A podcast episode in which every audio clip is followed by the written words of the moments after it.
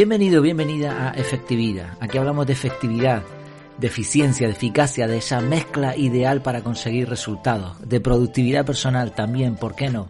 De conseguir objetivos, pero siempre sin olvidar las cosas importantes de la vida. Y son muchas, sobre todo parar de vez en cuando, si es posible cada día, y dedicar un tiempo a formarnos, a meditar, a pensar, a aprovechar nuestro intelecto, nuestra cabecita para mejorar. Hoy vamos a hablar directamente de eso. El título de este episodio es Inteligencia emocional. Sé listo, pero sobre todo cae bien. Pero antes, como siempre, recordarte que en efectividad.es tienes el método de productividad personal CAR. Un método que he desarrollado después de algún tiempo de probar un montón de métodos más. Y bueno, es el método que yo uso para organizarme y al final lo que he hecho ha sido paquetizarlo en un curso, un curso online, con ayuda, por supuesto, bueno, con un montón de cosas que espero que te puedan resultar útiles. Además, por ser oyente de este podcast, tienes un descuento adicional del 20% en su precio, que ya está tirado porque está al 50%, pero aparte, por, por oír esto simplemente no tienes ni que suscribirte al podcast, al podcast, perdón, al podcast. No tienes ni que suscribirte. Con oír esto simplemente ya tienes el descuento garantizado con el cupón podcast20. Lo dejo todo en las notas del programa. Échale un vistazo que está bastante bien. Te lo recomiendo. Bueno, pues vamos allá con el tema. Inteligencia emocional. Sé listo, pero sobre todo cae bien. ¿Te gustaría ser inteligente, más inteligente? Por supuesto, a todos. Pero, ¿qué tipo de inteligencia quieres tener? ¿Quieres ser el típico ratón de biblioteca, la persona súper inteligente que no se ríe de los chistes porque no los entiende? ¿O ese que sabe de física cuántica pero no comprende qué es el amor? ¿O prefieres tener inteligencia emocional? Bueno, estoy seguro de que todos, todos queremos ser más listos, más inteligentes, saber más. De hecho, si estás escuchando esto, al igual que yo lo estoy haciendo, a mí también me interesa mucho eso. Pero claro, tampoco queremos ser este, esta típica persona que, que, sí es muy inteligente, sabe de muchas cosas, pero al final no, no disfruta de la vida 100%. Entonces, en un término medio hay otra cosa que se llama inteligencia emocional. ¿Qué es esto? Desde hace ya muchos años, diferentes investigadores han llegado a la conclusión de que no hay un único tipo de inteligencia y de que para ser realmente listo también servía comprender y motivar a otras personas y eso lo veían en base a los resultados y a la forma de vivir que tenían las diferentes personas. ¿no? Por ejemplo, en 1920 un investigador usó el término inteligencia social. 1920 otra expresión similar, que a su vez es una de las inteligencias múltiples de Howard Gardner, es inteligencia interpersonal, entre personas. Y el término inteligencia emocional se usó también en, varias ocasiones por investigadores desde 1964. Seguramente, sin embargo, habrás oído este término de inteligencia emocional gracias a un libro de Daniel Goleman titulado precisamente así en español, Inteligencia Emocional, que se publicó en 1995. Este es un bestseller, un éxito en ventas y un libro 100% recomendable. Te dejaré por ahí en, en, las notas del programa o en el artículo correspondiente a este, a este audio el enlace para que lo puedas ver. Para mí es uno de los mejores libros que he leído en mi vida, de estos libros que te transforman para, para bien. Ahí en el libro se explica qué es la inteligencia emocional, así que le puedes echar un ojo, pero bueno, básicamente consiste, es una, una de las muchas, de los muchos tipos de inteligencia que puede tener una persona, e implica la capacidad de motivarnos a nosotros mismos, de superar las frustraciones y perseverar, controlar nuestros impulsos, nuestros estados de ánimo y sobre todo la capacidad de empatizar y confiar en los demás. Así, evidentemente, ya en vista de esta definición, esta definición un poquito extractada, a todos nos interesaría tener inteligencia emocional. Mm, se podría decir de forma muy, muy resumida que la inteligencia emocional es la mezcla perfecta entre cerebro y corazón. Es la inteligencia que te permite llevarte bien con otros, entender las emociones de los demás, empatizar y llevarte bien con los demás. Y de nuevo viene al caso la pregunta, ¿qué prefieres? ¿Tener buenas relaciones con los demás o ser el más listo de la clase? Pues ahí está, ¿no? A todos nos gustaría las dos cosas, pero como normalmente no es posible, pues esta inteligencia, la inteligencia emocional, nos va a ayudar a lidiar, a quedarnos entre medias. Se ha escrito mucho, como decía antes, te dejo enlaces para que puedas investigar más, pero aquí vamos a ir a lo práctico. ¿Cómo podemos mejorar nuestra inteligencia emocional? De entrada hay que plantearse una pregunta. ¿Se nace con inteligencia emocional o se hace, se puede desarrollar a medida que crecemos. Es el eterno dilema en cuanto a muchas cualidades del ser humano. Aquí, por suerte, por una vez, la mayoría de investigadores están de acuerdo, lo, que, lo cual no es muy común. Parece ser que la inteligencia emocional se desarrolla. Evidentemente, la genética tendrá alguna influencia, la crianza, etc. Y también, como siempre, cuanto antes se empiece, mejor será. Si nos ayudan a ser a tener inteligencia emocional desde que somos muy pequeñitos, pues esto nos ayudará después cuando somos mayores, ¿no? Pero nunca es tarde si la dicha es buena, dice el refrán. Así que, ¿cómo podemos desarrollar, cómo podemos mejorar la inteligencia emocional? Vamos a ver algunas ideas. La primera, aprende a sentir. Aprende a sentir. Muchas veces llevamos una vida tan ajetreada que ni siquiera mm, nos paramos a sentir, a comprender nuestros sentimientos. Así que este primer punto nos anima a observarnos a nosotros mismos como si fuésemos un espectador viendo una obra de teatro. Observa tus propias emociones. ¿no? De pronto abstráete de la situación y piensa, ¿qué estoy sintiendo? ¿Qué me está pasando? No es cuestión de juzgar, de decir, oh, qué mal, qué bien. No, no. Simplemente observar y aprender, como un espectador.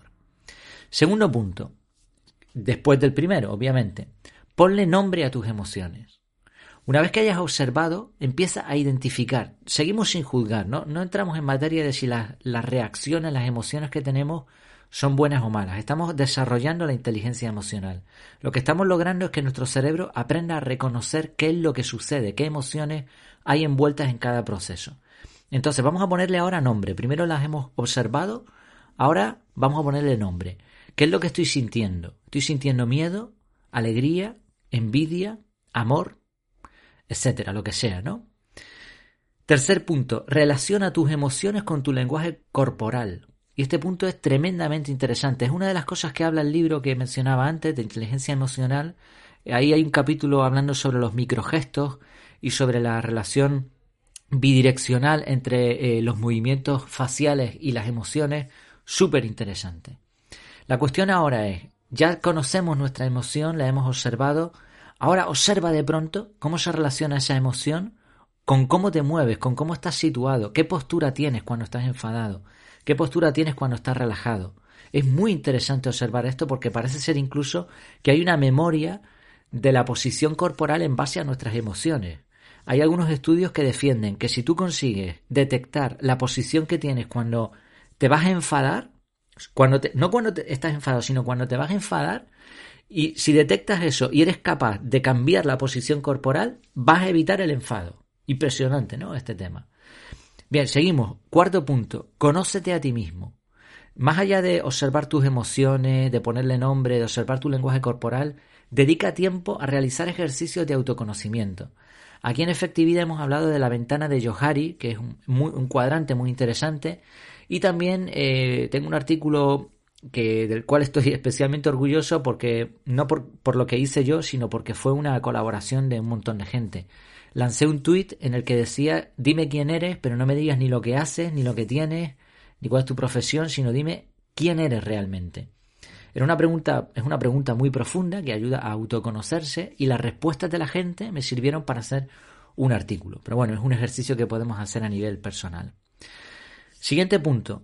Usa lo que aprendes para forzar sensaciones.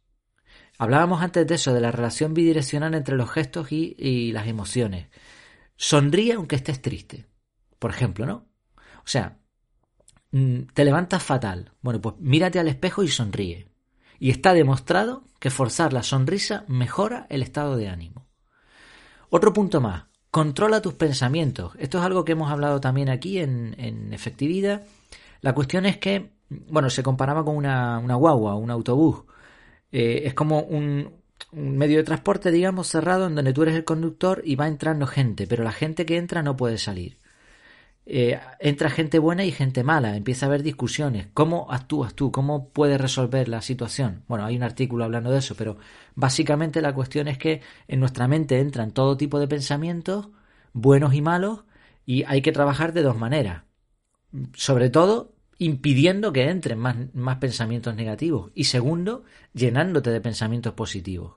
Pero cuando además hacemos esto, logramos, o sea, la idea sería lograr controlar esos pensamientos de tal manera que los pensamientos no se conviertan en emociones.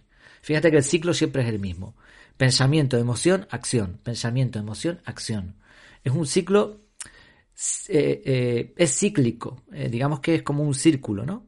O sea, un punto puede llevar al otro. Pensamiento, emoción, acción. Una acción puede llevar a mm, emoción y una emoción a pensamiento, etcétera, ¿no? Las emociones en sí mismo son de hecho una forma de pensamiento. Entonces, corta los pensamientos negativos, evita que se conviertan en emociones. Otro punto más, mira más allá de las apariencias. Pregúntate qué sentimientos puede haber detrás de las reacciones de los demás. Es muy sencillo ver que una persona se ha enfadado, pero es tremendamente complicado lograr averiguar por qué se ha enfadado. Y mucho más todavía entender qué sentimientos hay detrás de ese enfado. Porque a lo mejor hay frustración, a lo mejor hay sentimientos de baja autoestima muy frecuentemente. Entonces, mira más allá de las apariencias, aprende que las emociones, o sea, la inteligencia emocional te ayuda a, ver que las emociones que tú ves, que lo que tú ves, mejor expresado, que lo que tú ves esconde emociones detrás. Medita periódicamente. Otro punto más, haz pausas en tu rutina. Es importantísimo parar de vez en cuando y simplemente pensar en silencio. No hace falta nada más. Y este ejercicio va a ayudar a nuestro cerebro a, potenciar esta faceta. Si tú simplemente estás todo el día haciendo, haciendo, haciendo cosas, ¿no? Pues al final no permites a tu cerebro que pueda desarrollarse. Y otro punto muy interesante, escribe un diario. Escribir un diario nos permite plasmar nuestros sentimientos en un formato distinto al que utiliza nuestro cerebro. Nuestro cerebro utiliza un formato visual. Al plasmarlo en letras, en palabras, este ejercicio ayuda también a entendernos eh, cada día más, sobre todo si es un diario. Entonces, fíjate, son ideas ¿no? para mejorar nuestra inteligencia emocional. Hay otras cosas que se pueden hacer también que no mejoran directamente, no no nos permiten desarrollar la inteligencia emocional de forma directa, pero sí aumentan la capacidad de ese desarrollo. Por ejemplo, cuidar la alimentación, hacer ejercicio periódico, dormir bien o tener un ritual mañanero y un apagado nocturno. En resumidas cuentas, en un mundo tan estresante y cada vez menos empático, es imprescindible cuidar nuestra salud emocional. A largo plazo es este tipo de inteligencia, la inteligencia emocional, la que nos va a ayudar a llevar vidas equilibradas, sintiéndonos bien con nosotros mismos y con los demás. Así que, ¿qué te parece? ¿Le damos caña a eso de la inteligencia emocional? Terminamos con una frase de Daniel Goleman, el autor del libro que te mencionaba al principio. Él dijo, en un sentido muy real, tenemos dos mentes, una que piensa y otra que siente. Pues espero que te haya gustado este contenido. Como siempre te pido ese pequeño favor de compartir. Ya sabes que lo puedes hacer de la forma que te resulte más útil, o bien hablando, boca a boca, como se le suele decir, o bien por una red social si consideras que ese medio es más oportuno, un email, un WhatsApp, lo que sea. La idea es que más personas puedan ser más efectivas. Recuerda que dar produce felicidad y que en la unión está la fuerza. No te cortes también a la hora de comentar lo que te parezca oportuno. Ahí también en iVoox lo puedes hacer o en, en la web, en donde quieras. Y como siempre también te recuerdo que mi casa está en efectividad.es. Ahí vas a encontrar un montón de contenido más sobre efectividad, el curso de productividad personal CAR y un montón de cosas que espero que te puedan resultar útiles. Me despido. Hasta que nos veamos de nuevo. Que lo pases muy bien.